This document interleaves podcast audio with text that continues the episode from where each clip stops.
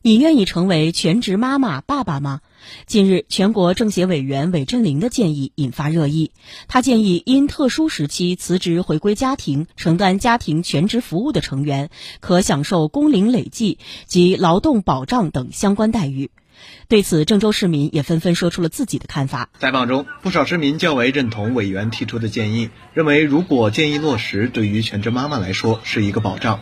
目前全职带孩子的李女士就对这样的建议十分向往。挺好的呀，就是生她那会儿，就是人家不是有那个产假、生育津贴什么的，但然后我都没有。现在就是我平时我自己带她，然后周末我老公休息了，我去我去兼职。孙先生认为，目前很多人都是老一辈帮忙看孩子，虽然的确给年轻人减轻了一些生活压力，但两代人教育理念和方式有着巨大差异，这样的差异时间久了就会产生矛盾。比民生日好了家人，你好。你看那养孩花费高，再一个你爷奶奶带孩毕竟还是有代沟，他教育方式跟跟这孩子们的教育方式不一样，时间长了产生纠纷呢。也有市民对该建议持反对意见，认为长时间不工作不是长久之计。